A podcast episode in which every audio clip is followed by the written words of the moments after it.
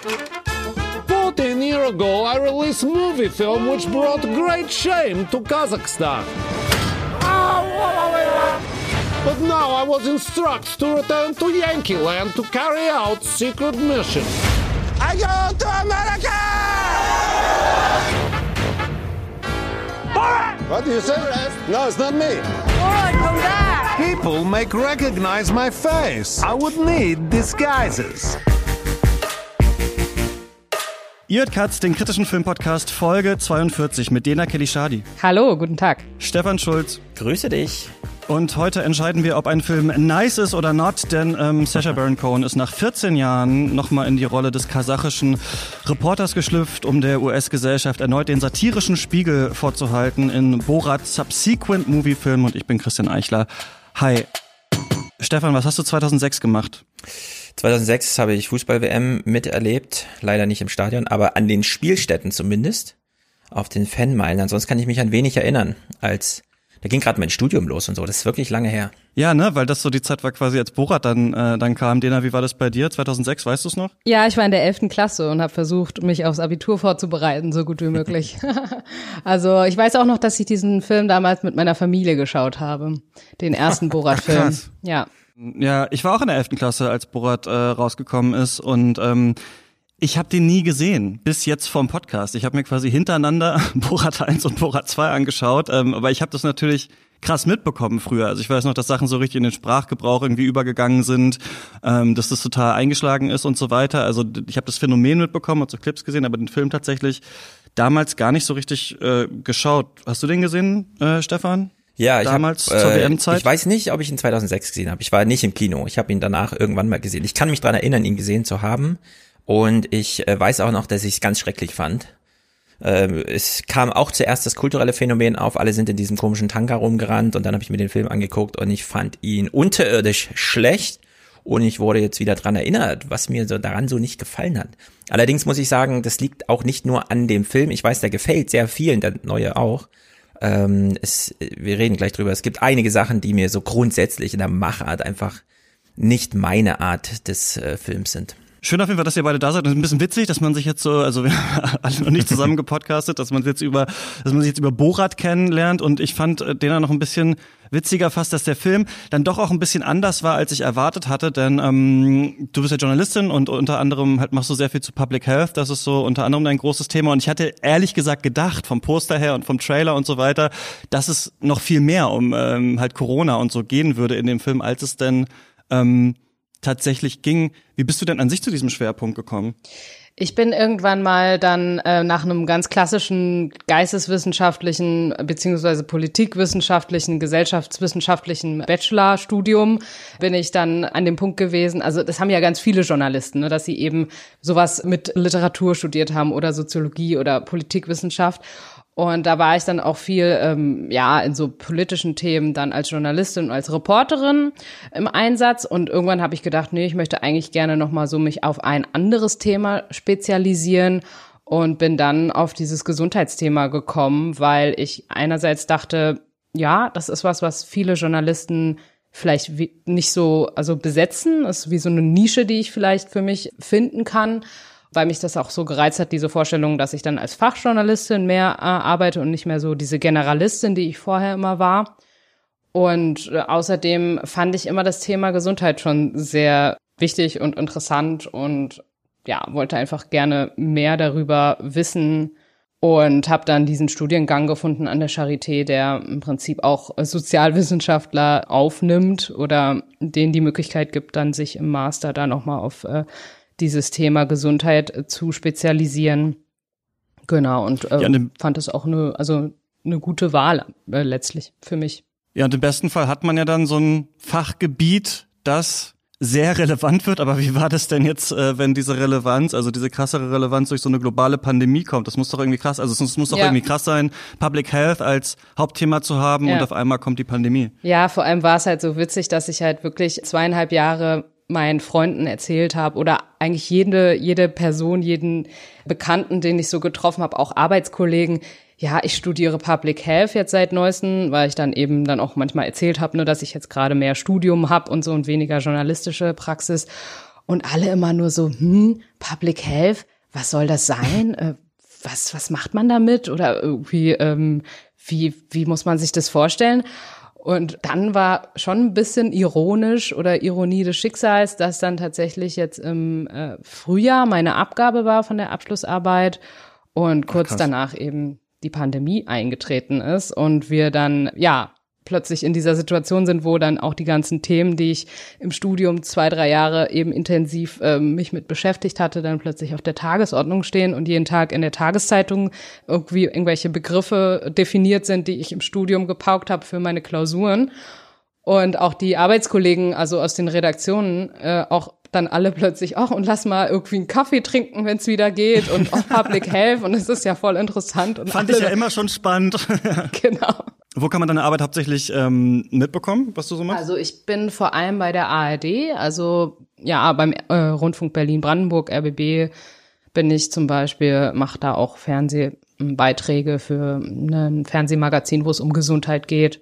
Und ja, bin in verschiedenen, als freie Journalistin in verschiedenen Medien, aber vor allem eben in der ARD. Ja, Stefan, hast du bestimmt schon ein paar von den Beiträgen ähm, gesehen. Ich kenne ja viele entweder aus dem Aufwachen-Podcast, ne, den du ewig lang mit Thilo Jung gemacht hast, jetzt mit einem neuen Team quasi als alias mhm. Fernsehpodcast oder aus den 29ern, die ähm, auch hier so bei der Katz-Community, glaube ich, sehr beliebt sind mit Wolfgang zusammen. Du schreibst ein Buch gerade, oder? Rentnerrepublik heißt es, ne? Genau, das ist allerdings schon, schon seit zwei Jahren laufendes Projekt und jetzt bin ich doch dabei, das mal in einen finalen Text zu bringen. Ich weiß gar nicht, aber so hundertprozentig, wie du genau zu so einem mega krassen Politik-Nerd geworden bist, dass du wirklich, also auch dieses krasse Interesse am politischen Welt- und Tagesgeschehen hast. Ich weiß nur, dass du bei der FAZ warst. Wie bist du eigentlich zu dem gekommen, was du gerade machst? Also ich habe äh, Soziologie studiert und wir hatten damals schon in Bielefeld so eine, mh, hm, wie soll man sagen, wir waren so ein bisschen unausgeglichen äh, über die Gesellschaft, in der wir leben, etwas zu lernen, und zwar nur anhand von Büchern, die schon mindestens 50 Jahre im Regal gestanden haben müssen, um irgendwie als Klassiker durchzugehen. Und wir haben damals unsere Seminarkommunikation so ein bisschen koppeln wollen an aktuelle Themenlagen und haben damals so einen Blog gegründet, 2008, die Sozialtheoristen. Also nicht Terroristen, sondern Theoristen. Und äh, da habe ich recht viel geschrieben, weil es mir dann doch Spaß gemacht hat. Also es war so ein richtiges Lust- und Laune-Projekt. Und darauf ist dann äh, Frank Schömmacher aufmerksam geworden. Also wir hatten nicht viele Leser, 300, 400 so treue Leser, die, von denen sich ein paar auch immer mal so gemeldet hatten. Also es gab so einen eingeschworenen Leser-Schreiberkreis. Und einer davon war Schirmacher, der allerdings als stummer Leser äh, dann den Hinweis bekommen hatte über mehrere Ecken, dass ich äh, nach meinem Studium noch nicht so ganz wusste, wie es weitergehen könnte. Woraufhin er mich dann einfach zur FAZ geholt hat. Diese Einladung nimmt man natürlich dankend und gerne an und so war das dann ein recht kurzer Weg zum Feuilleton. Und dann aber auch wieder weg. Ja, Schömacher ist ja dann äh, leider gestorben 2014 und das haben eigentlich viele damals schon gemerkt im Juni 2014, dass das nicht nur das wirklich tragische Ende eines wichtigen Lebens ist, sondern dass es auch die Zeitungslandschaft komplett verändern wird. Und das ist ja nun auch die letzten sechs Jahre passiert. Und naja, so war dann 2014 für mich auch klar, dass es da auch endet bei der FAZ.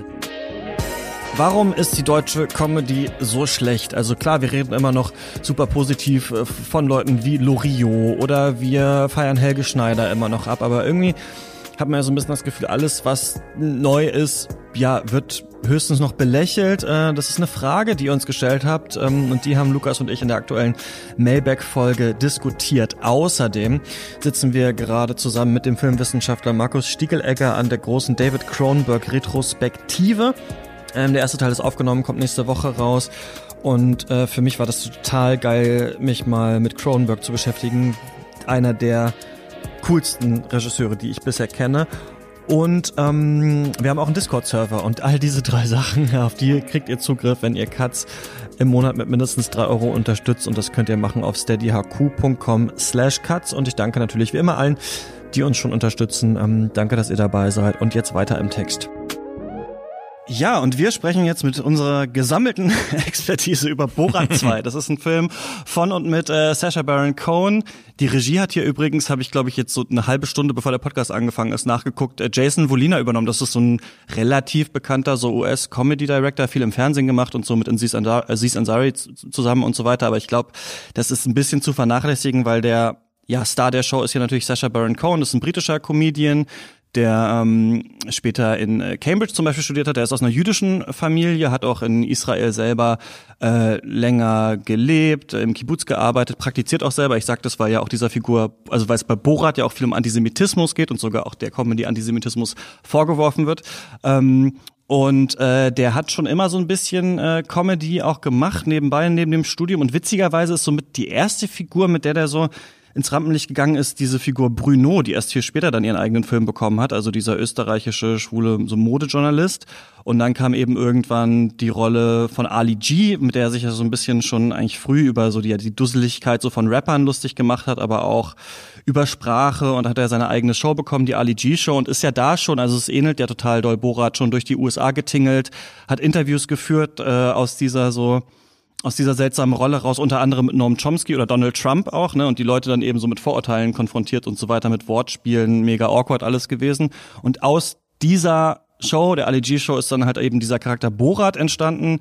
Das soll quasi ein Journalist aus Kasachstan sein, der in die USA reist, um die zu verstehen. Gab es halt so Bits in der Ali G Show.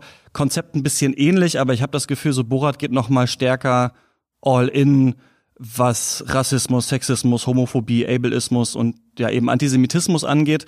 Und daraus ist dann eben 2006 der erste Borat-Film entstanden. Man kann sagen vielleicht, dass der Trick bei Borat ungefähr so funktioniert, dass er jemanden mimt, der eben halt angeblich aus einer Gesellschaft kommt, die total menschenfeindliche Ressentiments hat und die Leute in den USA dann eben damit konfrontiert und manche wegen sich dann eben in Sicherheit und stimmen so ein bisschen darauf ein und offenbaren Dinge, die sie sonst vielleicht nicht so vor der Kamera sagen würden. Wenn wir mal im Jahr 2006 bleiben, ob das 2020 noch so ist, das ist die Frage. Aber der Film ist auf jeden Fall 2006 ja eingeschlagen wie eine Bombe, kann man eigentlich sagen. Hat irgendwie Sprachgebrauch so ein bisschen beeinflusst, so ein paar Gags ähm, hat man überall dann nochmal äh, gesehen. Und dann gab es einen Bruno-Film auch und dann ist eben Sacha Baron Cohen ja auch so richtiger Schauspieler geworden, kann man sagen. Ne? Wir haben letzte Woche ja erst über Trial of the Chicago Seven gesprochen, diese Oscar-Anwärter, da spielt er ja auch mit.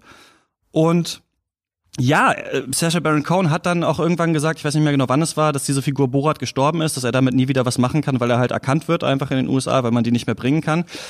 Äh, aber die Öffentlichkeit wusste nicht, dass er halt quasi im Hintergrund schon an Borat 2 gearbeitet hat und in dem neuen Film, also Borat Subsequent Movie Film, geht's jetzt darum, dass Borat versucht, seine Tochter Tuta, gespielt von ähm, Maria Bakalova, ja, US-Vizepräsident äh, Michael Pence zu schenken, um dann die US-kasachischen Beziehungen zu verbessern. Und das sehen wir hier dann eben auch so. Also Borat will Tuta, die eben quasi sehr verwahrlost ist, so zur Beauty Queen machen und damit scheinbar in diesem Film halt den Sexismus der US-Gesellschaft irgendwie offenlegen. Und dann, und das merkt man, finde ich, auch so ein bisschen, dass das nicht geplant war, kommt halt Corona. Und äh, das wird im Film auch so ein bisschen thematisiert. Und dann endet halt alles in einer Szene mit Rudy Giuliani, Ex-Bürgermeister von New York, ähm, ein Republikaner, mit dem dann eben Tuta, also Borats fiktive Tochter, ein Interview macht. Dann gehen sie zusammen auf ein Hotelzimmer, wo er sich auf, aufs Bett setzt und irgendwie die Hand in die Hose führt und das ist halt ein oder sollte einen großen Skandal auslösen. Auf jeden Fall hat es die US-Öffentlichkeit auch so ein bisschen beschäftigt. Genau, viel Hintergrundinfo jetzt von mir, aber so kompliziert ist es vielleicht auch gar nicht. Ähm, es gibt einen neuen Borat-Film, der will so ein bisschen ein politisches Erdbeben sein. Hm, Dena, hat das für dich geklappt? Ich fand den Film, um es jetzt mal so als Generalpauschalurteil einmal auf den Punkt zu bringen, mittelmäßig. Also ich war nicht so euphorisiert danach, dass ich dann gesagt habe, irgendwie, ich muss dem jetzt allen meinen Freunden empfehlen oder groß einen Lob aussprechen oder so für den Film. Ich war, also der Film hat mich ein bisschen ratlos hinterlassen, muss ich sagen. Warum? Weil, also ich finde, der war am Anfang, also der war irgendwie von der Dramaturgie, ja, für mich ein bisschen seltsam. Und zwar fand ich den Anfang eigentlich recht stark, dass der so richtig so eine, ähm, ja, so eine richtig gute, sage ich mal, Erzählung. Man wird so reingeführt in diesen Film und na, in die Handlung und es gibt so eine ganz klare, so, wo geht's jetzt hin?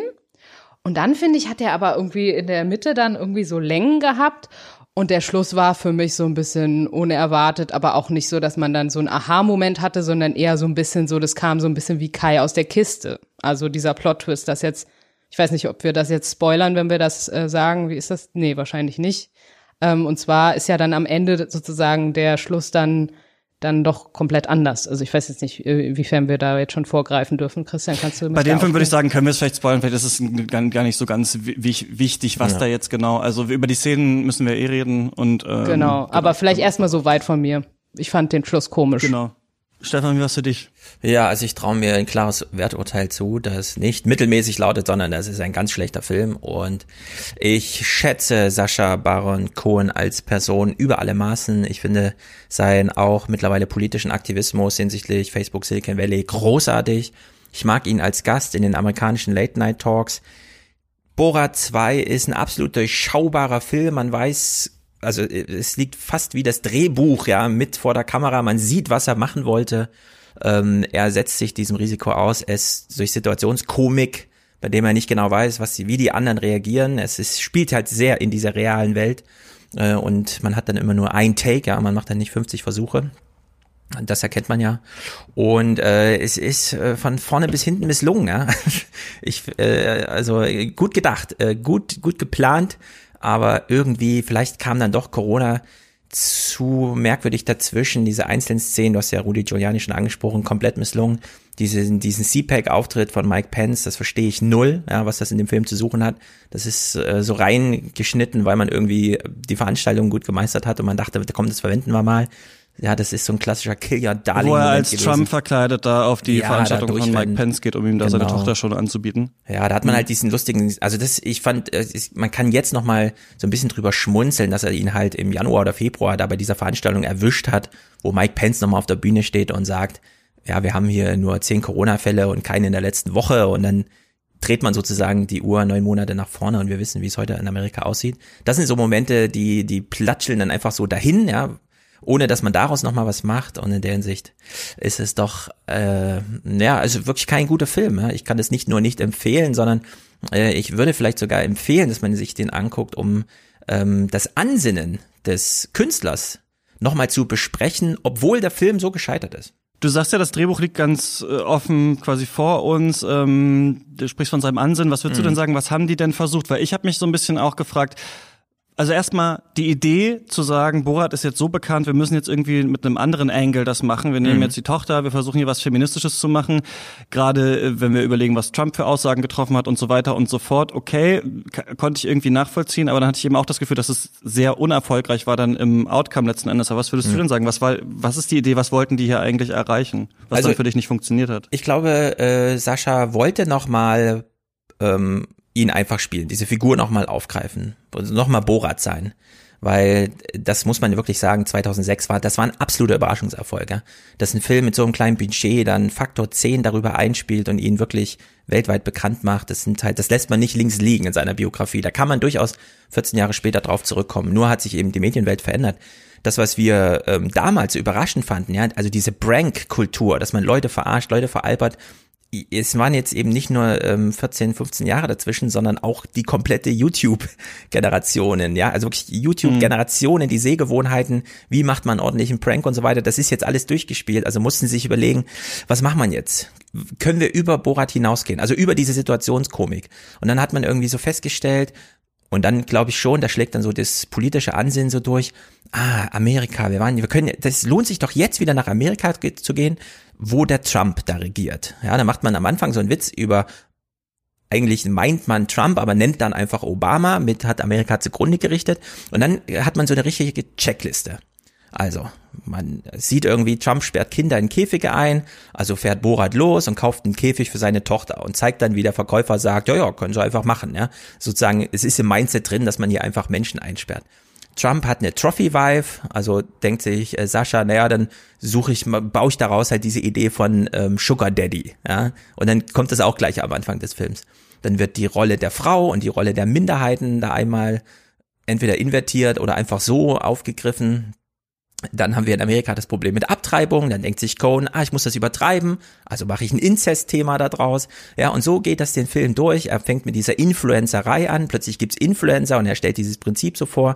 Seine Tochter ganz fasziniert von Influencerei.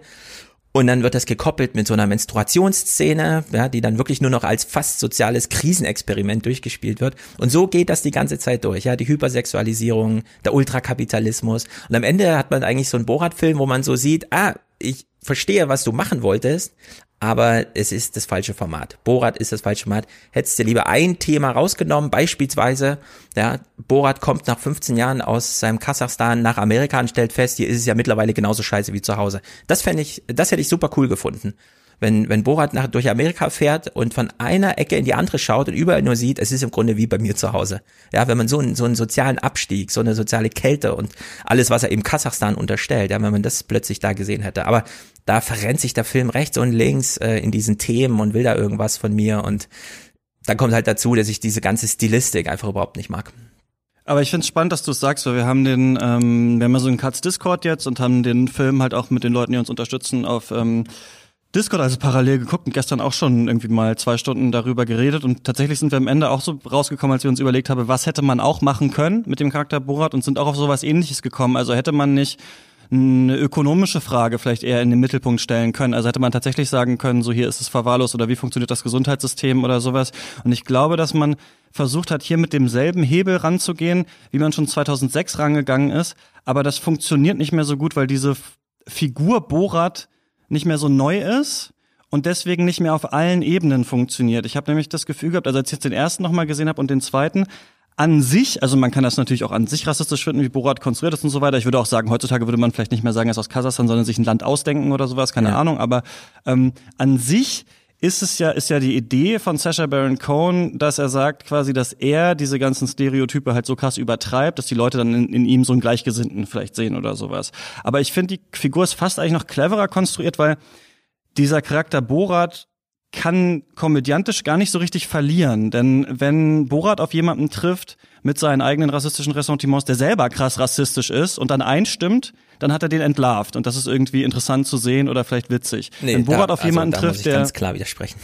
Hm? dieses Entlarvungsmotiv, was du da drin, also man kann Leute überraschen in so Situationen, indem man sie einfach konfrontiert mit Sachen, und dann ähm, kann man so tun, als hätte man sie entlarvt, wenn sie nicht widersprechen. Ja? Also wenn der Verkäufer eines Käfigs, der genau weiß, der Typ hat mir gerade gesagt, der will für seine Tochter einen Käfig kaufen.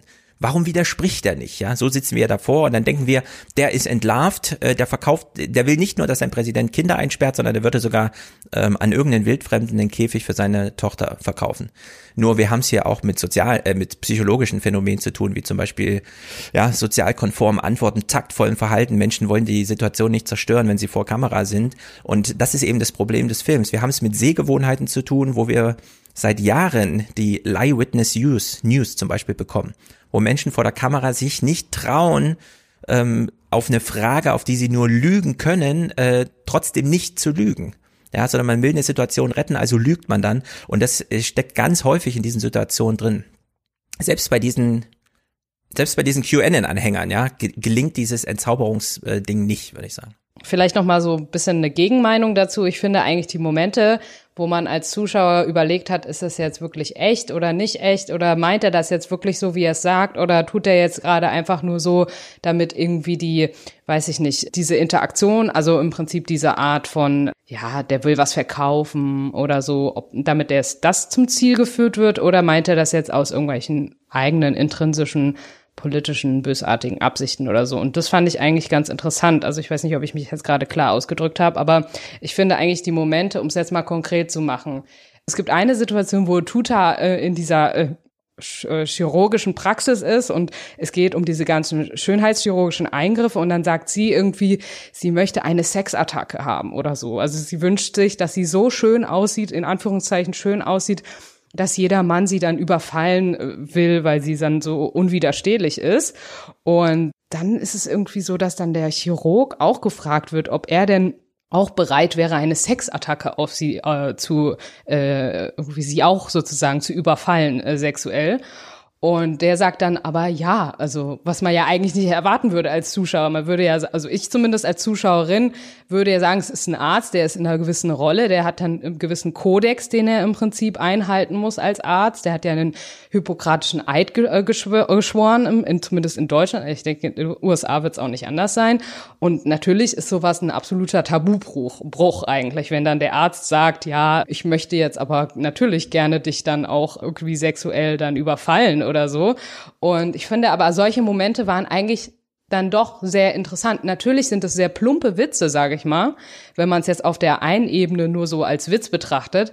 Andererseits ist da ja in, in meinem Kopf zumindest ganz, ganz viel passiert in dem Moment, dass ich dann die ganze Zeit überlegt habe, meint er das jetzt wirklich so? Spielt er da einfach nur mit, weil er einfach diese, ja, diese Dienstleistung verkaufen möchte? Was sind da so seine Absichten dahinter? Wie tickt der wirklich? Und einfach nur diesen Denkprozess zu haben, war, fand ich eigentlich gar nicht so, sage ich mal, so misslungen, sondern eigentlich hat der Film ja in solchen Momenten schon geschafft, dass man dann anfängt nachzudenken. Ja, also da, ja, da wollte ich auch noch, ich würde noch mal kurz meinen mhm. nur Gedankengang zu Ende führen wollen, ähm, wo du dann ähm, da rein bist, Stefan, weil ich, also ich sehe das eigentlich auch so. Ne? Also ich, ich, ich denke, es, ich glaube nur, und das hast du eigentlich jetzt super beschrieben, Dena, dass es, dass an sich, also das Komödiantische der Figur Borat, das meinte ich, mit unterschiedlichen Leuten funktioniert. Und das, vielleicht habe ich nicht gut erklärt, aber es gibt ja die Szenen, wo er es wirklich krass auf die Spitze treibt, ja. Also wo er dann wirklich in dem ersten Teil ähm, sagt, er liebt den War on Terror und alles ist super und dann redet er vor, vor diesen ähm, Rodeo, vor diesem Rodeo-Publikum zum Beispiel und die jubeln und er sagt, Bush ist super und dann sagt er ja und Irak soll so kaputt gebombt werden, dass da nie wieder ein Kind leben kann und die jubeln, der übertreibt es dann halt bis zu so einer Nazi-Sache. Das haben wir hier auch, als er auf so einem Country-Festival ist und er singt dann irgendwie diesen äh, Wuhan-Flu-Song und irgendwann sagt er, bomb them like the, oder gas them like the Germans did und so weiter.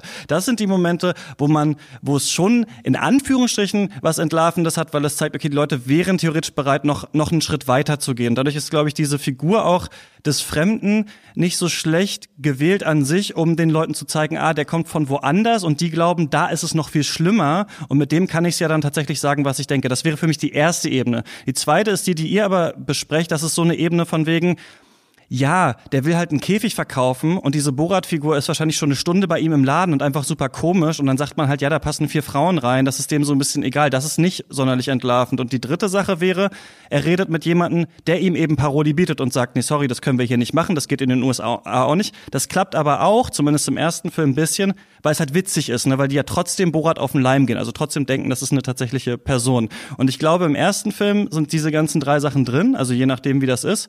Plus, und das haben wir im zweiten nicht so stark, dass Sasha Baron Cohen super viele spontane und schlagfertige Sachen macht. Also es gibt, ob man die äh, jetzt politisch so super findet, die Jokes, das ist mal dahingestellt, aber er ist ja zum Beispiel bei so einem Dinner mit so Leuten und einer sagt irgendwie, äh, er ist retired und er ver versteht dann halt retarded und sagt dann irgendwie zu der Gastgeberin, ach toll, dass sie hier eine retarded Person auch reinlassen und sowas. Und das ist halt spontan erdacht von ihm in dem Moment. Und ich habe das Gefühl, dass der erste Film so ein bisschen funktioniert hat, in Anführungsstrichen, weil man erstens noch nicht so gesehen hat, dass vielleicht äh, Leute auf der Straße so krasse Sachen sagen, was heutzutage halt anders ist. Plus zweitens, dass dieses Gesamtpaket dieser vielen Ebenen damals einfach wie so eine Explosion war, bei der man gedacht hat, ach, das ist ja toll, das ist interessant, diese Borat-Figur. Aber heute guckt man das, hat super viel davon schon gehört, schon krasser gehört vom Präsidenten der USA halt. Und hat man das Gefühl, ja, da muss man einfach früher aufstehen, um tatsächlich irgendwas zu entlarven. Ne? Und ich finde, dass das schon auch mit dieser Giuliani-Szene gipfelt, in der ja wirklich die Frage ist, also, und da ist ja sogar so, die ist so schnell zusammengeschnitten, dass es ja vor allem von den Machern der Doku so wirkt, als wäre da was gelaufen oder als hätte Giuliani gewollt, dass da was läuft. Aber es ist beim Schauen nicht ersichtlich, ob das wirklich tatsächlich so war, ne? wie es dazu gekommen ist und so weiter. Und dadurch ist es sogar fast noch manipulativ, finde ich eigentlich. Ich finde, man hat, ich, also ich wurde erinnert an diesen Varoufakis-Fake irgendwie. Also Erinnert euch noch an, an diese Geschichte, ja, wo dann die ganze Zeit die Frage war, war das jetzt irgendwie Mittelfinger oder nicht? Und jeder hat dann irgendwie angefangen, das äh, Rohmaterial noch zu sichten und irgendwelche Schnittmeister haben sich dann dazu geäußert und also Sachen. Also es ist halt so ein mhm. Spiel einfach immer, oder? Es ist wie so eine Art also, Spiel. Genau, es ist ein Spiel. Und diese Typologie von dir, Christian, die fand ich eben ganz gut, weil da kann man gut aufzeigen, woran, wovon ich glaube, dass der Film gescheitert ist. Denn diese Szene, die äh, Lena gerade genannt hat, bei dem Chirurgen, die sticht wirklich heraus. Da ist gelungen, was äh, sonst in dem Film eben scheitert, nämlich eine Provokation. Also die sitzen da und fragen hier, wie kann man denn hier eine Sexbombe aus dem äh, minderjährigen Mädchen machen? Und äh, dann schlägt der Arzt das alles so vor und dann äh, hat man so Witze, wie, wie man Titten ausspricht auf Englisch, ja, weil dann äh, noch so Sprachwitze gemacht werden. Und dann kommt diese Frage, äh, würden Sie denn hier dann auf meine Tochter fliegen? Und dann sagt der Arzt, und das ist dann eben nicht nur sozialkonformes Antworten im Sinne von, ja, ich versuche mal taktvoll zu sein, um meine Kunden hier nicht zu verprellen, von denen ich gleich 20.000 Dollar haben will, sondern dann sagt der Arzt, wenn der Vater nicht im Raum wäre, während der Vater im Raum ist. Und das, das ist so ein Moment, wo der Arzt wirklich zeigt, äh, ja, der fummelt wahrscheinlich auch gerne an Frauen rum. Der macht nicht einfach nur Schönheitsoperationen, sondern da steckt ein bisschen mehr dahinter. Nur diesen Moment, den gab es, glaube ich, nur in dieser Szene. Wenn wir das vergleichen mit den anderen, also mit diesem komischen Tanz, den er da aufführt, an diesem äh, Debütantenball zum Beispiel, da wenden sich einfach nur alle ab, als die Tochter vor den republikanischen Frauen äh, da irgendwie von erzählt, wie sie sich das erste Mal selbst berührt hat, weil sie jetzt nicht mehr glaubt, was ihr in der Heimat erzählt wurde, ja, dass äh, sie da von ihrem eigenen Körper aufgefressen wird, wenn sie sich da unchristlich berührt. Da sagen, also da reagieren die Frauen ganz höflich und, und weisen darauf hin, was ist so möglich äh, im Gespräch und was ist nicht möglich, wo sind Tabus und wo nicht. Und als er da in die Synagoge geht, ja, um ähm, vorher noch diesen äh, Joke zu machen, irgendwie, ja, äh, ich will mich jetzt umbringen, weil irgendein Plot hat nicht geklappt, ja, und jetzt will ich mich umbringen und ich habe keine Waffe mhm. und also gehe ich jetzt in die Synagoge und warte auf das nächste Massaker dann kommt er in diese Synagoge und das, da, da ist nichts mit Massaker und das ist ein ganz friedlicher Raum und da wird er aufgenommen äh, von diesen Frauen und in, in diesem Film gibt's keine Entlarvungen. Er, er hat sich das natürlich immer gewünscht, diese Situation, ja, dass es aus dem Mann mit dem, der ihm da den Käfig verbraucht, wirklich mal rausbricht im Sinne von, ah stimmt, ich könnte ja auch diese neue Kundenschicht ja, für mich entdecken, äh, einfach mal Menschenkäfige und so. Aber dass diese, dieses Herausbrechen eines unterstellten republikanischen, idiotischen, äh, der dumme Amerikaner Kalküls irgendwie. Das gibt es nur bei diesem Chirurgen. Also ich sehe das nur bei diesem, ich kann mich nur bei dem Chirurgen dran erinnern, wo ich dachte, oh krass, der hat jetzt wirklich gesagt, während der Mann damit äh, anwesend ist, also wenn der Vater nicht im Raum wäre, würde ich sofort auf dich springen. Ja? Und das ist, das ist eben so eine wirklich entlarvende Szene, aber es ist, glaube ich, dann auch die einzige. Ja, und das Problem vielleicht noch weiter daran ist, und das ist halt eine Frage zu, ja, auch Medienethik und das ist natürlich ein Film und das ist jetzt, die sagen jetzt nicht, es ist jetzt ein journalistisches Werk, aber wenn man sich tatsächlich durchliest, wie die Szenen entstanden sind und die behalten sich halt sehr entdeckt, äh, bedeckt, dann ist das schon ein bisschen seltsam. Diese Szene als Borat dann, also wo natürlich der Joke, äh, ne, er will sich dann umbringen lassen in der Synagoge und dann sagt er, er hat sich als typischer Jude verkleidet und dann kommt er da halt an mit irgendwelchen Fledermausohren und sowas, okay, geschenkt, so das musste ich halt auch lachen, weil es halt wieder so bescheuert irgendwie war, aber er kommt ja dann da rein und man fragt sich, okay, lassen die ihn echt in so eine Synagoge so rein? Dann gibt's diese beiden Frauen, die eine eben Holocaust-Überlebende, die ihn dann da in den Arm nimmt. Und er kommt da mit seinen antisemitischen Ressentiments und sie nimmt ihn in die Arme und sagt, nein, ich komme selber aus dem Holocaust. Und dann endet die Szene da, oder habe selber den Holocaust überlegt damit, dass er sich freut, weil in Kasachstan ja der Holocaust quasi ein, ein Grund zum Feiern ist, dass es den Holocaust halt doch gibt, weil er vorher dachte, weil er Internet gelesen hat, dass Holocaust nur eine Hoax ist und dann rennt er da raus. Und ich fand die an sich sehr verstörend. Dann fragt man sich halt so ein bisschen, hat die wirklich so stattgefunden? War das wirklich so? Was will der Film jetzt genau damit äh, äh bezwecken? Und wenn man sich dann durchliest, also IndieWire, die haben mal so die Szenen aufgegriffen und geguckt, was findet man raus und so weiter diesen Frauen wurde halt vorher erzählt, Borat kommt da rein und das war halt geschauspielt quasi. Und die Familie der einen Frau hat die äh, Filmproduktionsfirma jetzt verklagt, weil ihnen nicht klar war, dass im Film es dann so wirken würde, als hätten die nichts gewusst quasi. Ne? Also da mhm. gibt es einen Rechtsstreit zum Beispiel, der da dran hängt. Und ich finde, dass der Film also das ist schon erstaunlich ist, einen in so vielen Aspekten unerfolgreichen Film zu machen, wenn man sogar so viel gestaged hat. Also wo ich dann so das Gefühl hatte, okay, was genau wolltet ihr jetzt mit dieser Szene? Und das glaube ich liegt daran, dass nicht klar ist, auf welche Thematik will man hin, was will man rausfinden. Ich finde nämlich auch diese Szene, als sie dann da ihre die Monatsblutung hat auf diesem Ball oder als sie dann mit ihrer äh, Vagina diese Flasche aufmacht. Also man hat das Gefühl, der Film hat dann immer so Schockeffekte, um aus den Szenen rauszugehen, wo man doch aber in den Szenen was hätte rausfinden können, was vielleicht interessanter ist, wenn man die länger hätte laufen lassen. Zum Beispiel mit dieser Influencerin oder sowas. Da hätte man ja was Interessantes wahrscheinlich irgendwie draus machen können. Aber der Film, wie der erste, geht eher auf diesen Schockeffekt und der zieht einfach jetzt nicht mehr so richtig. Übrigens, die Influencerin hat auch gesagt, ihnen wurde gesagt, dass sie für eine Netflix-Serie drehen und sie dachte die ganze Zeit, dass Borats Tochter eine Schauspielerin ist zum Beispiel. Mhm. Also natürlich ist immer die Frage bei Dokumentationen auch, wie ist was zusammengeschnitten, und aber im Journalismus würde man auch sagen, klar, man kann ein Interview irgendwie so zusammenschneiden, dass es schlüssiger wirkt, ohne dass die Aussagen verfälscht sind. Aber die Comedy entsteht ja schon daraus, dass wir denken, das ist irgendwie auch immerhin ein bisschen so passiert. Ja. Und ähm, deswegen finde ich das schon ja sehr mau, wie das am Ende hier, hier, ja. hier gemacht wurde, also produziert wurde und was so da am Ende bei rausgekommen ist. Plus, letzte Sache, es läuft ja sogar noch gegenläufig, wie du schon sagtest, äh, Stefan, ne? Also ich meine, die Rednecks sagen dann ja klar, Frauen haben auch Rechte und die anderen sagen ja, sorry, könnten Sie bitte unsere Party verlassen oder ähm, da ist ja nicht mal so, dass man das Gefühl hat, da entlarvt sich irgendjemand. Die meisten sind ja einigermaßen nett. Ich meine, die Rednecks, äh, diese, diese QAnon-Leute nehmen ihn da halt bei sich zu Hause auf während Corona und ähm, weiß ich nicht genau. Also da kommt nicht so viel raus. Mhm. Ja, diese QAnon-Sache ist ähm, äh, äh, fast ärgerlich, würde ich sagen. weil er stellt jetzt die QAnon-Leute, also ich meine, was war sein Ziel bei dieser QAnon-Sache? Ja? Er trifft diese zwei Leute, sitzt dann bei denen im Keller. Dann zieht er sich da irgendwie so eine Dildo-Unterhose an, springt da irgendwie rum, das sieht man erst gar nicht, da muss man nochmal genau hingucken, sollte das jetzt auch nochmal so ein Wimmelbild-Joke sein, ja, dass man da nochmal so genauer hinschauen muss, um sowas zu sehen. Und dann erzählt er denen ja die Geschichte, nachdem die ihm erzählen, ja, ja, also äh, die Hillary Clinton, die trinkt da irgendwie das Blut von Kindern, weil da ist ja dieses komische Zeug drin. Also die ganz klassische QAnon-Verschwörungsidee, ne? Und dann will er das ja kontern. Und äh, das Ziel des Films ist dann irgendwie, dass er ihnen eine Geschichte erzählt, die nicht mal QAnon-Leute glauben. Ja? Und das ist dann sein Vorschlag, ja, die Kinder, die werden ja so und so geboren. Und dann sagen die ihm, nee, äh, das ist nicht so. Und äh, was ist, was ist jetzt für mich als Zuschauer die Botschaft, dass ähm, selbst QAnon-Leute noch vernünftige Leute sind? Also kann er sich da nicht äh, dann auf das Politische besinnen und sozusagen bei QAnon als Thema bleiben, statt äh, da nochmal äh, so, so einen Kontrapunkt äh, rein zu fabrizieren, bei dem man, und das finde ich super ärgerlich, oder sagen wir so, ich bin ambivalent. Ich finde es zum einen gut, wenn man ähm, so wie Werner Herzog, man so ein bisschen unklar lässt, wo spielt der Film? Aus dem Drehbuch heraus oder in der echten Welt? Ja, also wenn es da immer so hin und her wechselt. Aber wenn im Nachhinein durch, also wenn es im Nachhinein ein Sport wird, dass man sich die Rechtsstreitigkeiten anschaut, den Szenen zuordnet, um dann den Film nochmal äh, sozusagen aufschlüsseln zu können. Ja, wer wurde da wie verarscht, damit Szenen so hinhauen, wie sie halt im Film wirken sollten. Dann, dann ist, dann wird mir das zu viel. Also da habe ich keine Lust drauf, ehrlich gesagt. Und da fühle ich mich dann auch als Zuschauer nicht ernst genommen. Und äh, auf so einer Ebene kann so ein Film dann eben auch scheitern.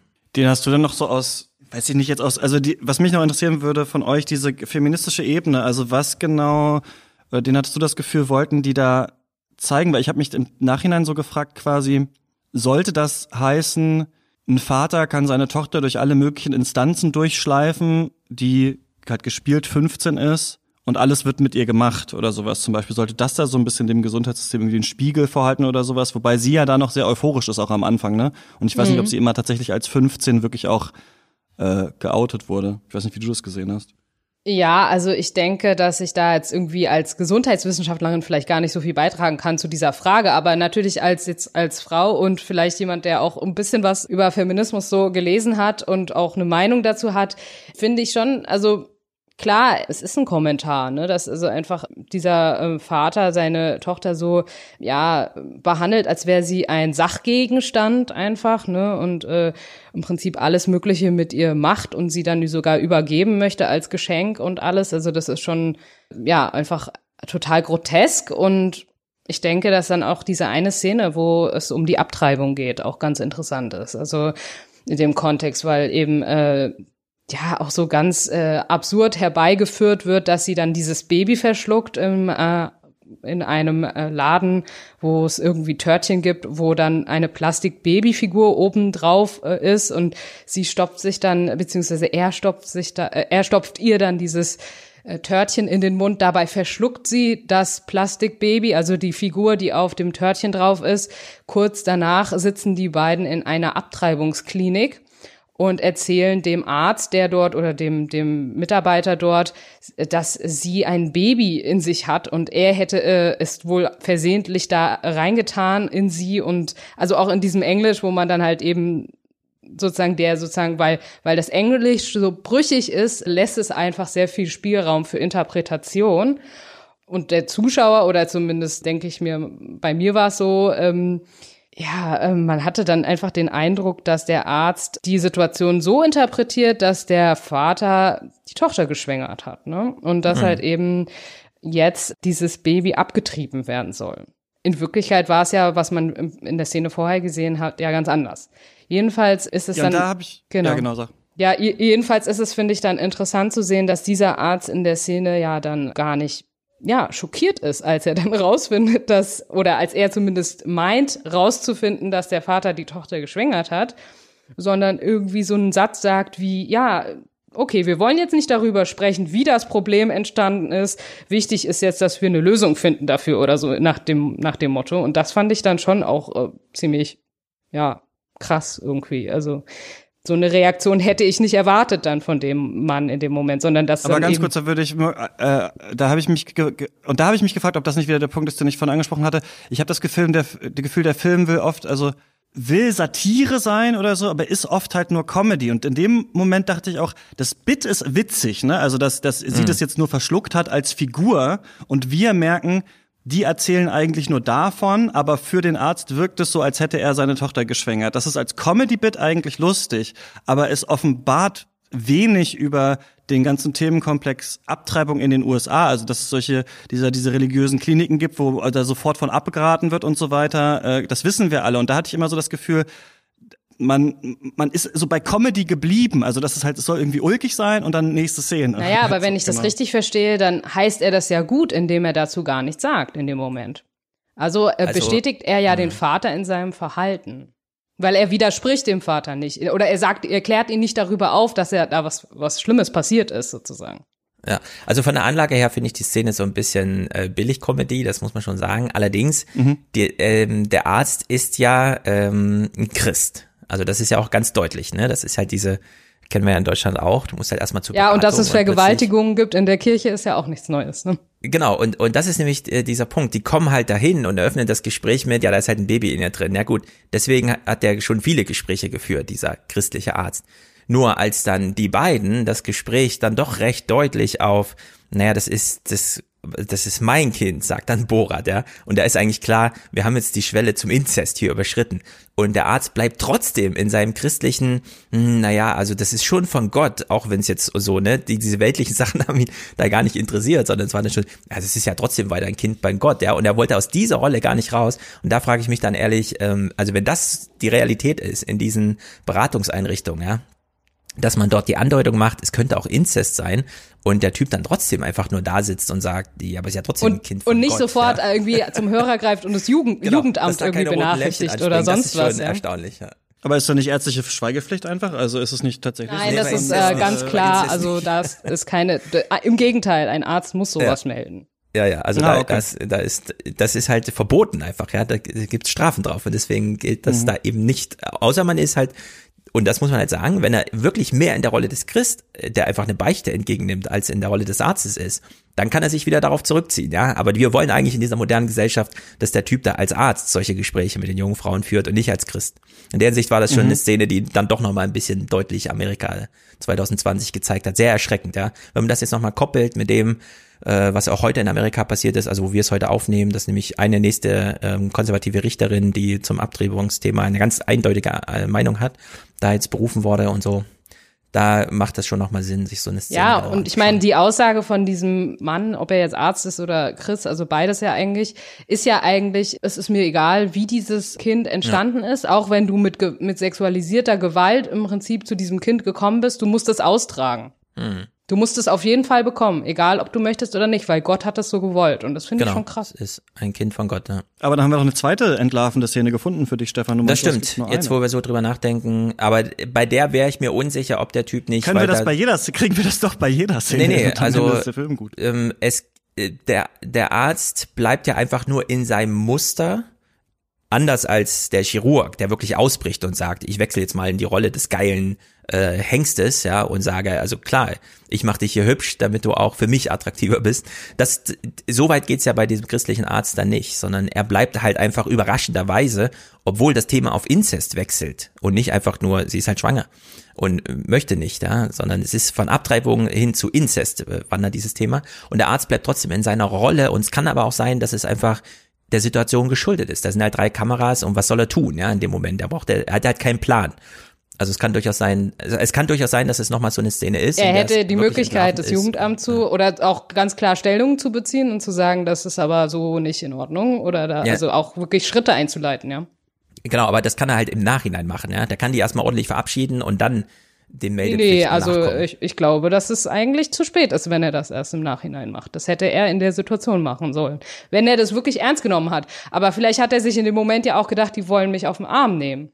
Ja, entweder das oder er sieht halt Gefahr für sich selber. Da geht Selbstschutz natürlich vor und dann löst man die Situation erstmal auf und sagt dann der Polizei Bescheid oder den Ämtern, dass hier ein Problem vorliegt. Ja, interessant, dass aber in dieser Szene dann scheinbar noch was ähm, noch was drin war, aber na ich ich habe noch eine Frage dazu. Ja? Ähm, wenn wir jetzt bei diesem Thema der Tochter, das Beziehungsverhältnis Tochter Vater sind, steckt in dem Film vielleicht doch noch mal eine Metapher, ein Kommentar zum Thema Donald Trump, Ivanka Trump, weil die beiden führen ja nun auch eine Vater-Tochter-Beziehung, die auch öffentlich ähm, ja so ein bisschen ins Inzestiöse geht, äh, sowohl ähm, bei einzelnen Tanzszenen, wo Donald Trumps Arme dann doch mal sehr tief auf den Hüften von Ivanka Trump, also seiner Tochter, hängen oder auch bei der Frage öffentlich, was haben Sie eigentlich mit Ihrer Tochter gemeinsam? Und er sagt dann, wir haben beide Sex.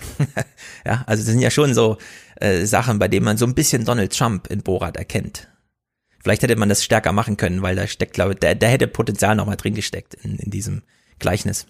Naja, aber er ist ja sogar verkleidet als Donald Trump bei CPAC dann. Also ich genau, finde, er hat schon ziemlich ja, klar gemacht ja. eigentlich. Da hätte man es nochmal deutlicher herausstellen können. Also diese Trump-Rolle, dass er sich auch mal als Trump verkleidet hätte, vielleicht mehr als in einer Szene machen können.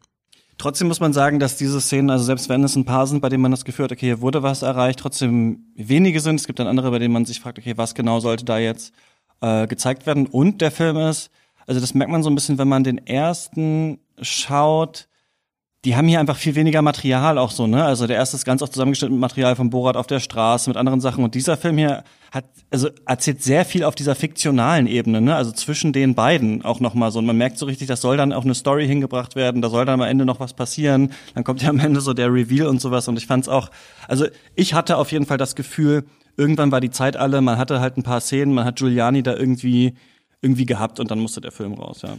Ja, also diese ja. Anfangsszene, wo er selber nochmal kommentiert, dass er ja schon bekannt ist. Ja, er will ja diese Szene auf der Straße haben und zeigt dann, äh, dass er halt zu viel erkannt wird und es deswegen nicht geht. Die fand ich ehrlich gesagt peinlich, weil das muss man sich dann sparen. Der Film kann nicht damit arbeiten, den Protagonisten auch nochmal als zu berühmt darzustellen oder sowas, ja. Also das ist zu viel Selbstkommentar, Selbstlob irgendwie. Das, das, sowas hätte ich äh, mir gewünscht, wenn sie es einfach, einfach gelassen hätten. Also diese, diese Anknüpfung an, an diese 2006er Szenen, wo das eben gelang, auf der Straße einen Idioten zu machen, der nochmal komisch angeguckt wird. Ja, ich, ähm, das fand ich noch so relativ witzig, dass man so darauf eingeht, nur weil es selber gesagt hat, aber ich finde ähm, auch, ich hatte das Gefühl, so man hat hier wieder, wie beim ersten Film, halt versucht, so ganz viele Sachen irgendwie ja an die Wand zu schmeißen und dann mal gucken, was am Ende ja. bei kleben bleibt. Und äh, ich finde, dass diese Figur Borat, ja, natürlich ist die jetzt ein bisschen out, auch in ihrer Konstruktion. Vielleicht ergibt die nicht mehr so in allen Teilen so viel Sinn oder finden wir das so super. Ich finde trotzdem an sich, also die Idee zu sagen, man actet etwas halt eben übertriebener, um dann zu schauen, machen Leute mit in Ordnung. Was ich nicht in Ordnung finde, ist halt quasi als Antisemit in eine Synagoge reinzugehen und dann halt tatsächliche Leute, also die, die, Frauen werden ja nicht direkt antisemitisch von ihm beleidigt, aber davon hatte der erste Film auch vieles, wo man das Gefühl hat, okay, Borat beleidigt einfach Frauen auf der Straße sexistisch.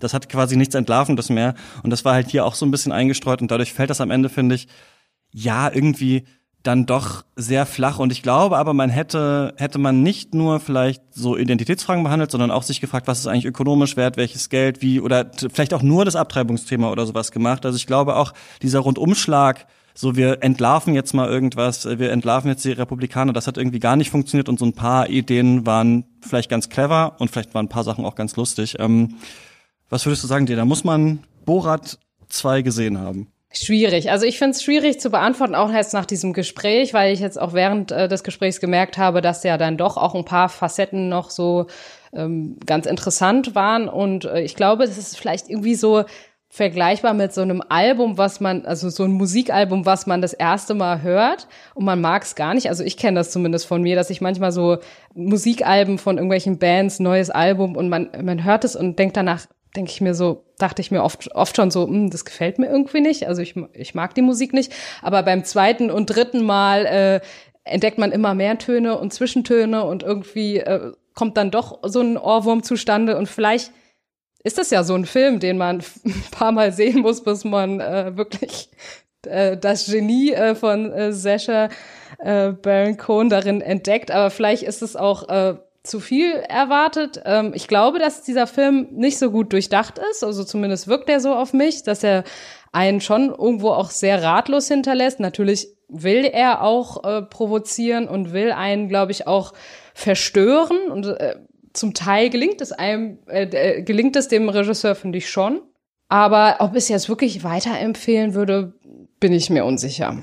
Was sagst du, Stefan? Muss man muss man jetzt zu Amazon Prime und den gucken? Nee, muss man nicht gucken. Auch wenn man ihn kostenlos gucken kann, sollte man diese Zeit nicht verschwenden, finde ich. Ähm, ich. Ich halte Sascha Baron Cohen für einen genialen Typen, wie vorhin schon mal gesagt. Äh, er, er hat äh, dann doch irgendwie den äh, politischen Kompass so richtig, er verkämpft sich auch nicht so in der Tagespolitik, sondern versucht so diese großen Linien beim Silicon Valley irgendwie zu kritisieren, hält da ganz tolle Reden, äh, ist an den richtigen Stellen, um auch Aufmerksamkeit zu erringen. Ich habe große Bewunderung für einfach diesen marktwirtschaftlichen Erfolg von Borat als Figur. Also ist ganz groß ausgebeuteten Publikum zu finden, ist nicht einfach. Äh, er hat es 2006 geschafft, wollte jetzt nochmal dran anknüpfen. Trotzdem ist dieser Film nicht zu empfehlen, man muss ihn nicht gucken und äh, zum Ende will ich vielleicht auch nochmal sagen, eine ärgerliche, also wirklich eine ärgerliche Sache auch steckt drin und das ist dieser, dieses Gespiele mit Antisemitismus. Äh, ich war mal als Kampfrichter bei so einem Wettkampf mit behinderten Menschen. Und dabei ist mir das erste Mal aufgefallen, dass behinderte Menschen, wenn sie unter sich sind, einen sehr deutlichen, sehr krassen Humor haben, was ihre eigenen Behinderungen betrifft. Ja, also äh, die schwimmen dann ohne Beine und dann stehen sie aber am Rand und rufen Beine, benutze mal deine Beine. so im Sinne von, und man steht so daneben und denkt, ich kann jetzt nicht mitlachen. Also hier kann ich jetzt nicht mitlachen. Und ich finde das ärgerlich, äh, wenn jemand antisemitische Übertreibungen äh, benutzt, und zwar so überspitzt, dass wir irgendwie ihm unterstellen können, naja, der meint das schon lustig, das soll schon Humor sein. Gleichzeitig ist er aber Jude und zieht sich eben damit auf diese Position zurück. Ja, ich als Jude darf das, weil dann stehe ich daneben und denke mir, ja, soll ich jetzt mitlachen? Ja, oh, äh, was was ist das Angebot an mich als Publikum? Was soll ich jetzt tun? Weil ich finde es erstens nicht lustig. Ich würde auch nicht aus Verlegenheit jetzt mitlachen. Ähm, äh, kann irgendwie verstehen, dass äh, Juden unter sich nicht nur in strenger Ernsthaftigkeit mit dem Holocaust umgehen, sondern äh, da vielleicht auch eigene Töne finden. Aber das ist mir in dem Film zu platt und zu extrem. Und das ist einfach völlig übertrieben. Und dieser Auftritt in der Synagoge, den fand ich unsäglich und die vielen Sprüche, die da drin vorkamen, auch. Und ich finde, das muss man auch mal ganz deutlich so sagen. Das, das kann man auch Juden so nicht durchgehen lassen. Das geht einfach nicht. Vor allem nicht in so einer Kunst, die so ein breites Publikum äh, sucht und dann auch findet weil da verstrickt man einfach Leute in so Problemen, wo sie dann wirklich nicht wissen sollen, wie sie damit umgehen können. Und das finde ich nicht gut. Ja, es geht ja bei Comedy natürlich auch oft darum, irgendwie Leute zu so düsteren Orten zu führen und dann da zum Lachen zu Ja, aber der Holocaust ist ein besonderer so düsterer Ort. Weißt du? Das ist einfach Genau, ich, ich habe ich hab diese Szene genauso wahrgenommen und ich fand, dass es, dass es quasi wahrscheinlich unterschiedliche Arten gibt, wie Borat sich antisemitisch äußert, die ich auf einer komödiantischen Ebene bei ihm noch verstehe und bei der, die ging mir genau auch zu weit. Und es gab sowieso mehrere Szenen, also die ich auch unsäglich fand. Ein paar habe ich, glaube ich, auch einfach schon wieder verdrängt, auch so Schauspielszenen dazwischen, wo ich, glaube ich, auch ausgemacht hätte. Also ich fand schon ganz schön schlimm den Film. Aber trotzdem manchmal mit dieser Übertreibung zu arbeiten, das ist natürlich auch bei, gerade bei jüdischer Comedy natürlich auch sehr viel, dass antisemitischer Humor gemacht wird. Man wird es nicht letzt, also es wird ja sehr viel auf Twitter auch diskutiert. Muss Comedy immer nach oben treten? Was bedeutet überhaupt nach oben treten, nach unten treten und so weiter? Wer kann über was einen Witz machen oder sollte das und so weiter und so fort? So, das lässt sich natürlich nicht abschließend irgendwie beantworten. Ich glaube nur, dass dieser dieser neue radikale Effekt, den der erste Borat hatte, warum man in so viele Richtungen da diesen Ressentiment-Humor vielleicht akzeptiert hat oder sowas, einfach weil es so krass war, der ist einfach irgendwie weg und mittlerweile wirkt es oft halt sehr lahm und man sieht dann diese Synagogenszene und denkt sich, ja gut, was soll das eigentlich? Gut, Borat 2, äh, Subsequent Movie Film, gibt's auf Amazon Prime. Ähm, könnt ihr uns natürlich schreiben, wie ihr den fandet. Im Discord haben wir es ja schon ein bisschen diskutiert. Ähm, was habt ihr sonst Gutes gesehen in letzter Zeit? Dina? Also ich habe gerade, aktuell gucke ich bei Netflix American Crime Story. Da geht's um den Mord an Gianni Versace. Und hm, das ist. Gutes von gehört, ja. Ja, es ist eine Serie, wo im Prinzip die Hauptfigur ist der Mörder. Und der ist so richtig psychopathisch und auch gleichzeitig so ein absoluter Narzisst. Also der ist extrem gebildet, extrem, sag ich mal, ja, hat, hat halt einfach ganz, ganz äh, viele, sozusagen äußerlich ist der total angepasst. Es äh, kann sich irgendwie total gut auch an so Prominente und halt, halt einfach in diese Society da so einfügen. Und auf der anderen Seite ist er aber eben total bösartig und es ist ganz interessant, finde ich, dem ähm, diese Geschichte mal so nachzuverfolgen. Also wie das ist ja wirklich eine wahre Geschichte, die da sozusagen passiert ist und das wird da so aufgedröselt, auch recht detailreich, wie es zu diesem Mord kam und ja, auf jeden Fall äh, sehr interessant, also ein bisschen gruselig auch. Genau, aber gute Unterhaltung, denke ich. Ja, habe ich auch immer noch auf der Liste. Irgendwann ist es an der Zeit. Stefan, guckst du gerade irgendwas? Ja, ich möchte drei Sachen nennen an dieser Stelle. Zum einen habe ich nicht öffentlich-rechtliches Fernsehen. Nein, nein, nein, nein, nein, nein, nein, nein. Oh, um, um, um Gottes willen, um Gottes willen. Nein, zum einen, äh, weil wir in dieser Woche, wo wir das jetzt hier besprechen und äh, die Corona-Einschläge in Deutschland so nahe rücken, dass alle schon wieder vom Lockdown, Angst und so weiter. Wir ziehen uns gerade, sagen wir mal so, darauf zurück, dass die Maske wirklich das Letzte ist, was uns noch hilft, weil sonst könnten wir nicht mehr aus dem Haus gehen. Ja, also die Maske hilft uns noch. Und ich habe jetzt die Tage nochmal die erste Stunde Interstellar geguckt. Und dieses beklemmende Gefühl, was man jetzt gerade hat, dass einem wirklich nur noch die Maske hilft, weil mit der App, das ist irgendwie komisch und die Politiker wissen auch nicht mehr so richtig weiter und irgendwas ist mit dem privaten Raum, wo man eh nicht steuern kann und was machen die Nachbarn eigentlich und so, mit wem kann ich eigentlich noch, wie, wo, in welche Schlange kann ich mich stellen, ja. Also in, in dieser beklemmenden einen Woche, die wir zu erleben, nächste Woche ist bestimmt schon wieder alles ein bisschen entspannter, äh, diese erste Stunde Interstellar nochmal zu sehen, wo das Thema Corona gegen Klima ausgetauscht wird und sie dort auch nur die Masken haben, um sich noch gegen diesen Staub, der dann als Sturm immer mal über die Stadt zieht, zu retten. Das fand ich jetzt nochmal ein ganz, ganz äh, also wirklich beklemmendes Erlebnis, ja. Die, äh, da muss man wirklich nur die erste Stunde gucken, wie sie dann im Weltraum sind und so, da kann man ausschalten. Und ansonsten würde ich sagen, ich lebe in großer Sehnsucht nach Tenet. Ich habe ihn jetzt im Kino gesehen. Ich gehe nicht nochmal ins Kino, weil Kino und Corona, aber ich freue mich so sehr, wenn es dann endlich möglich ist, diesen Film zu Hause noch wirklich nochmal richtig zu studieren. Ja, man hat jetzt selten Filme, wo man wirklich weiß, okay, da setzt man sich hin, da legt man sein Handy mal weg und dann guckt man sich das wirklich mal an und hält den Film vielleicht auch mal an. Also diese große Sehnsucht nach Tenet habe ich und ansonsten verbringe ich immer noch sehr viel Zeit mit Hamilton. Ihr, habt es auch besprochen hier in Katz und fandet es nicht so gut, aber ich kann mich auf mein Sofa äh, setzen. Nee, ich fand, also ich, ne, es ist umstritten, aber ich, ich finde das immer mhm. witzig, sowieso, wenn Leute Podcast hören und sagt, ihr, äh, ich glaube, die Leute, also da, da kam eigentlich immer die Kritik, alle waren so positiv und ich habe zu wenig reingegrätscht. Mhm. Äh. Also äh, äh, Hamilton ist für mich immer noch das Ding 2020 jetzt unabhängig von Tenet, das muss erst noch zu mir nach Hause kommen. Äh, ich kann mich tatsächlich, wenn ich ein bisschen genervt bin von irgendwas, mich einfach auf mein Sofa setzen und nochmal Hamilton angucken und ich bin wirklich die ganze Zeit zweieinhalb Stunden gefesselt und ich singe teilweise mit. Ganz großartige Produktion, super minimalistisch, ein Bühnenbild, keine Wechsel, selbst für ein Musical total runtergeschraubt, nur Licht, nur Gesang, kaum gesprochen, Text und so. Und das äh, kann ich wirklich empfehlen, dass man sich in Hamilton mal so richtig reinarbeitet, so wie das Dena gerade meint. Selbst wenn man es beim ersten Mal nicht so gut findet. Es noch ein zweites Mal probieren, dann drittes Mal und spätestens beim zehnten Mal ist man drin und dann freut man sich auch auf das elfte Mal. Also Hamilton bleibt meine Empfehlung 2020. Genau, nur richtig reinarbeiten, dann werden auch so misslungene Filme wie Tenet gut. Äh, danke für deine Tipps. Oh, und äh, äh, schön, dass ihr da wart. Ähm, ich verlinke natürlich eure Twitter-Profile und sowas in der Podcast-Beschreibung, ähm, damit Leute natürlich alles finden, was ihr sonst noch so macht. Ähm, danke, dass ihr mit mir über Bora 2 gesprochen habt. Ja, vielen Dank für die Einladung. Yes, ebenso. Grüße. Und ähm, genau, nächste Woche sprechen wir über den neuen Xavier Dolan-Film, dessen Namen ich schon wieder vergessen habe. Matthias E. Maxim heißt der, glaube ich. Und, ach ja, das muss ich jetzt nochmal sagen. Wir haben jetzt zweimal einen Film auf dem Discord-Server bei Katz geguckt. Das waren immer streambare Sachen. Und wir haben jetzt entschieden, dass da ab jetzt jeden Sonntagabend Filmabend ist. Also niemand muss jemals wieder Tatort schauen. Ihr könnt äh, mit uns auf dem Cut-Server Filme gucken. Es läuft so, dass jeder sich selber irgendwie den Film besorgen muss, also DVD-Line oder im Streaming-Dienst anmelden oder sowas. Und dann synchronisieren wir das, haben Chat und quatschen danach drüber.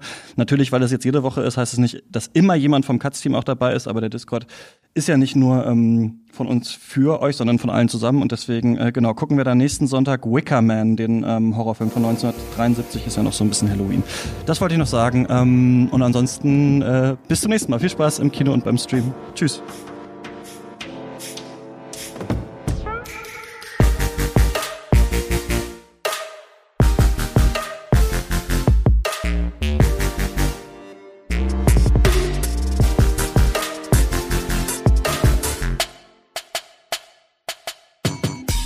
Ist eine Produktion von mir, Christian Eichler. Ihr könnt mich immer erreichen unter katzpodcast.yahoo.com, auf Twitter at chr-eichler oder über unsere Instagram- und Facebook-Seiten und so weiter. Und an dieser Stelle danke ich natürlich wie immer den Leuten, die Katz erst möglich machen. Das sind einmal unsere Studio-BossInnen, nämlich Grace Berlin, David Bockhorn, Joshua Franz, Mimo Jeftic, Stefan Kiske, Georg Kraus und Tom Simmert und unsere weiteren ProduzentInnen Björn Becher, Björn Becker, Marcel Berg, Hubert Beniak, Dirk Böhme, Tobias Breitwieser, Theodor Brotmann, Finn oder Klausen, Luis Derfert, Nikolas Dietz, Heiko Dörr, Jon Eden, Stefan Eliport, Sarah Eliport, Arne Leonardo, Elisabeth Fulda, Jörg Giese, Max Gilbert, Paul Vincent Guigas, Jonas Helmerich, Jonathan Hilgenfeld, André Holstein, Jakob Jockers, Michael Kanzia, Christian Kaufmann, Ralf Kienzler, Sven Kunter, Thomas Kustermann, Martin Leisner, Sebo McPowers, Niklas Nenzig, Alfred Neumann, Nikolai Puk, Philipp R., Michael Schill, Gerrit Schlaf, Martin Schober, Dirk Scheweck, Andreas Siegmann, Malte Springer, Eik Stankiewicz, Marius Stein, Valentin Tischer, Tobias Walter, Philipp Watermann, Christian Wefers, David Wieching, Florian Wittenbecher, Florian Zeppenfeld, Christoph Zollner und Falk Tschitschmann und natürlich meiner Oma. Vielen Dank und wir hören uns nächste Woche oder lesen voneinander im Discord. Macht's gut.